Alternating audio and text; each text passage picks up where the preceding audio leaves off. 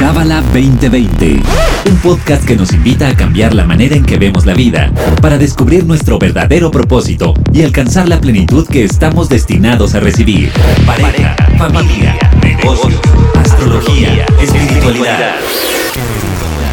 Escúchanos semanalmente para saber cómo aplicar esta sabiduría universal en tu día a día.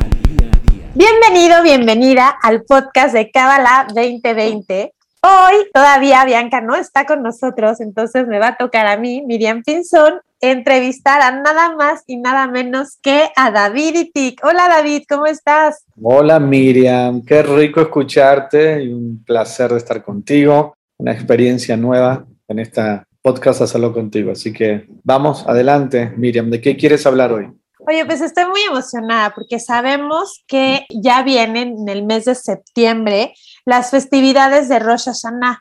Pero me gustaría que nos contaras qué es eso de Rosh Hashanah, por qué Rosh Hashanah, muchos dicen que es el año nuevo judío, pero ¿qué, qué son estas celebraciones? Es bueno que hagas esa pregunta y para la gente que nos escucha por primera vez, yo sé que hay estudiantes de muchos años, pero la gente que nos escucha por primera vez, tener un entendimiento de que esto no es una festividad judía, como los cabalistas lo explican, como nuestro maestro Rabel que nos han enseñado, sino es una apertura cósmica y forma parte de lo que llamamos en Kabbalah parte de la tecnología espiritual. O sea, el universo nos regala un momento cósmico donde podemos literalmente hacer un cambio de destino para un nuevo ciclo, un nuevo año. Cabalísticamente, Rosh Hashanah, si bien Rosh, su traducción es cabeza, Yana es del año, también se puede traducir como Shinui, que es eh, la transformación o un nuevo ciclo, nos da la oportunidad de remendar o, corregir y crear una nueva película, una nueva versión de cada uno de nosotros para un nuevo ciclo.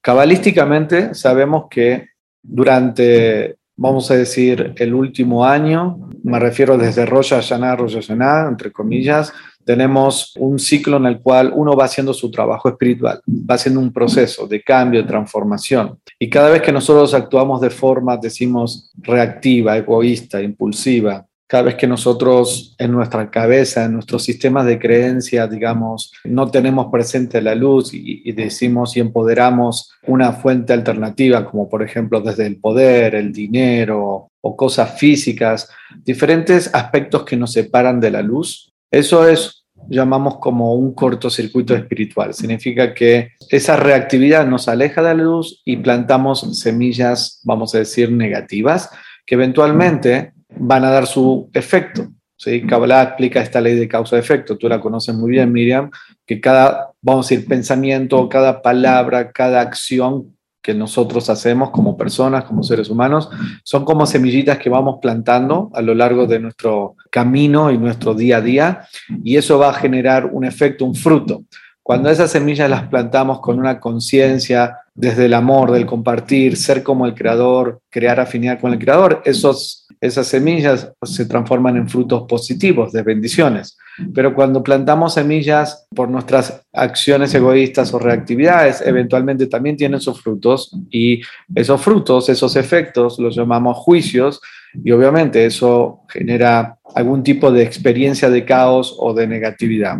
El regalo que nos dan en Rosh Hashanah es uno de los regalos, es obviamente antes de que suceda este nuevo ciclo, nos dan durante este mes de Virgo, que todavía estamos, y en Rosh la oportunidad, esto toda forma la tecnología entre el mes de Virgo, el Lul, y Rosh el evento cósmico, que en este caso va a caer el 7 y el 8 de septiembre, son 48 horas donde el universo nos da el regalo y la posibilidad de cancelar, vamos a decir, remover todas las semillas y acciones egoístas que hemos plantado para que en el nuevo año, en el nuevo ciclo, no se manifiesten de modo de caos o de negatividad en nuestra vida. Y además, no se trata solamente de transformar cosas negativas que hemos hecho, sino el propósito de por qué nos dan esta herramienta es porque queremos revelar todo nuestro potencial desde el alma. El alma viene a ser totalmente, digamos, eh, en su potencial como el creador. Entonces todavía tenemos mucho más por revelar de nuestra esencia divina como alma.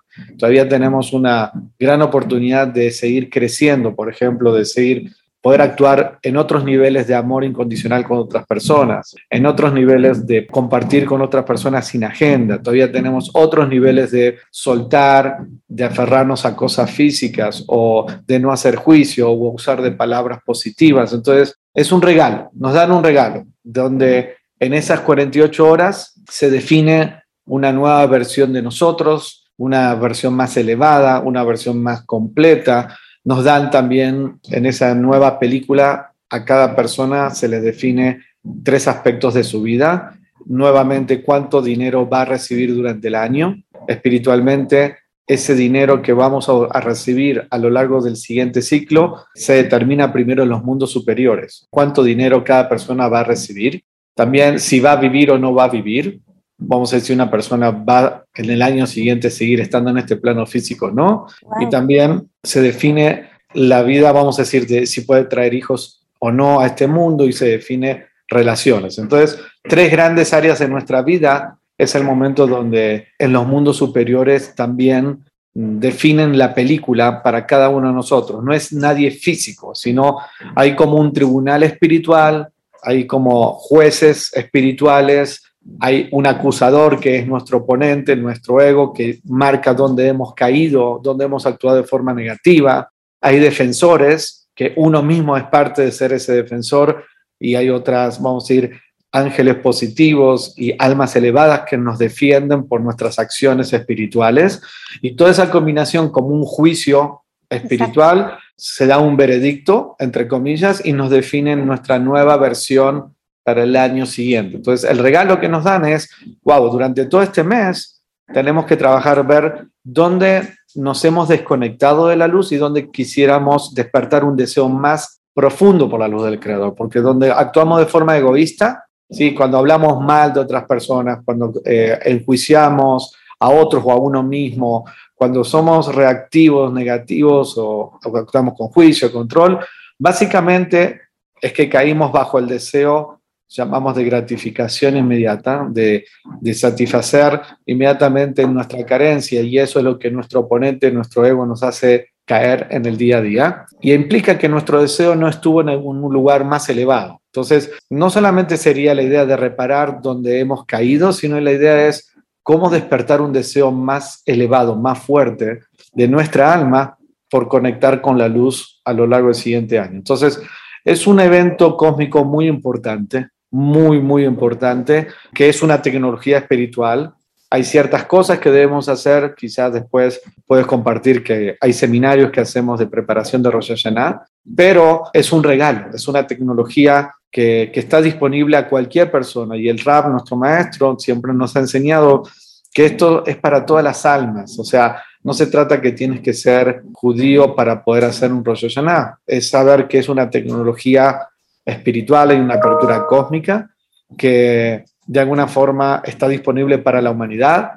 Y lo bonito, o sea, la parte, vamos a decir, positiva de este año de pandemia, vamos a decir, este sería nuestro segundo Rosh Hashanah. Segundo, sí. Segundo Rosh Hashanah bajo este formato. O sea, lamentablemente nadie quiere crecer bajo dolor y sufrimiento como hemos vivido muchas eh, en este último año, gente que ha perdido seres queridos y, y trabajos, cosas difíciles pero que nos empuja a crecer. Pero la parte que, eh, digamos, nos ayudó justamente en el centro de Kabbalah es que hoy, especialmente con este formato online, ¿sí? se transmite esta conexión de Rosh Hashanah directamente en New York, con traducciones en diferentes idiomas, y todo el mundo puede accesar, vamos a decir, desde su casa. Si bien hay un grupo, digamos, eh, relativamente pequeño que va a dirigir todo como Michael Berg y Mónica desde New York con otros maestros, tú puedes ser parte de toda la conexión y esa conexión, si bien es transmitida online, vas a poder escuchar las conexiones, vas a poder escuchar la conciencia que dice Michael para poder eh, conectar con la energía que se está manifestando en el cosmos, vas a poder escuchar las herramientas que utilizamos para remover esos juicios. Se utiliza una herramienta principal que se conoce como shofar, es lo que te iba a preguntar, David. ¿Qué es el shofar? Eh, nos han estado preguntando que, es como un este. Un cuerno, de carnero, exacto. que parece como. Generalmente las, las, herramientas que utilizamos en Kabbalah, de alguna manera, tiene que haber una parte que es ilógica, la que va más allá, entre comillas, de la parte racional. cuando usamos, por ejemplo, la tecnología de las letras hebreas, ¿sí? ya sea los 72 nombres de Dios, el, libro del Zohar, tienen un poder impresionante esas herramientas porque canalizan energía y luz. Pero uno racionalmente diría, wow, de verdad unas letras, vamos a decir, simplemente me pueden ayudar a remover caos, negatividad y a conectar mi alma con el poder tan fuerte de la luz divina del Creador? Y la respuesta es sí. O sea, en cada una de las tecnologías que usamos cabalísticamente hay una parte, vamos a decir, que es física o racional y lógica y otra que va más allá de la lógica. Este cuerno del carnero, que es que muchos lo conocen, ese shofar, lo que hace justamente activa a, vamos a decir, un shofar espiritual en los mundos superiores. Y lo que hace es que se tocan 101 toquidos de shofar, soplidos, toquidos, son diferentes toquidos, y esos 101, con ciertas meditaciones que se hacen, ayudan a remover el juicio de uno, o sea, personalmente, y de la humanidad. Y son 101 toquidos porque 101 también tiene un valor numerológico del ángel Mijael, y el ángel Mijael es conexión con la energía de la misericordia. Es una forma en la cual, a través de esta tecnología espiritual, podemos inyectar misericordia. Misericordia es tiempo para cambiar, tiempo para transformar. Misericordia es justamente cambiar y transformar nuestras acciones negativas y despertar un deseo sin que venga con caos, sin que venga con sufrimiento. Misericordia para transformarnos. Eso es lo que se utiliza como parte. Hay más cosas que usamos en Rosh y va a estar explicado también en la conexión. Cada momento hacemos eh, diferentes paquetes de toquido de shofar, que es para remover derramamiento de sangre, cuando hacemos daños a otras personas, cuando hablamos mal de otras personas, cuando caemos en idolatría, que significa, por ejemplo, eh, si para mí todo en la vida que me va a dar felicidad es el dinero o es el reconocimiento, estoy poniendo el dinero o el reconocimiento o el juicio o el control o el orgullo por encima de la fuente que es la luz del creador. Entonces eso se conoce como idolatría. Me estoy, eh, digamos, llenando de una energía esperando que la gente me quiera, esperando que la gente me, reconozca, esperando que o que me vaya bien económicamente, que no no es nada malo que nos vaya bien, pero si creo que eso es la fuente de mi plenitud y felicidad, entonces estoy anulando la conexión con el Creador. Y eso es una desconexión espiritual. Y aunque obtuviésemos cierto reconocimiento, o orgullo o dinero, al final uno puede tener ciertos resultados, pero seguir sintiéndose vacío o pasar por caos. Entonces, la idea es que podamos transformar, despertar más el deseo de nuestra alma por conectar con el Creador y recibir todas las bendiciones de una manera balanceada, desde la luz del Creador y no de un lugar que es solamente temporario o que me va a dar más caos en mi vida. ¿Me expliqué? Sí, claro que sí. Oye, David, y también sabemos que se hace una cena, algo así en Rosh Hashanah. Por ejemplo, para todas esas personas que seguramente nos van a acompañar en línea, ¿hay algunos elementos especiales que tienen que comprar para cenar? O... Hay unos elementos, o sea, no es nada complejo. O sea, la cena se puede poner de un menú que uno pueda obviamente seleccionar, pero hay sí ciertos elementos que van a ser guiados en esa conexión. E inclusive creo que lo puedes quizás en este podcast o en un eh, la gente se puede conectar eh, en la página del centro de Kabbalah. Vas a poder poner un PDF un file para que la gente lo pueda bajar o pueda comprar sus elementos antes no antes de hacer la conexión. Cada uno se hace una, una pequeña conexión guiada ¿sí? En este caso creo que hija lo va a hacer como lo hizo el año pasado, donde cada elemento donde se, se ingiere o se come está representando una energía detrás. O sea, en este, siempre decimos en Kabbalah que este plano físico es simplemente un resultado o la manifestación física de una conciencia detrás, de una energía que está detrás. Entonces, cuando se hagan esos, esas conexiones, lo que estamos haciendo es queriendo tomar control desde la semilla, que es el nuevo ciclo, Rosh Hashanah, el nuevo año, para el resto del ciclo del, año siguiente. Entonces la idea es poder tomar control desde la semilla, poner como prioridad la luz del creador, tener la capacidad y la fuerza para poder eh, estar por encima de nuestro oponente. Entonces, se usan ciertos elementos que no los voy a mencionar ahora, creo que directamente lo vas a poner tú en el podcast o en la página, donde esa cena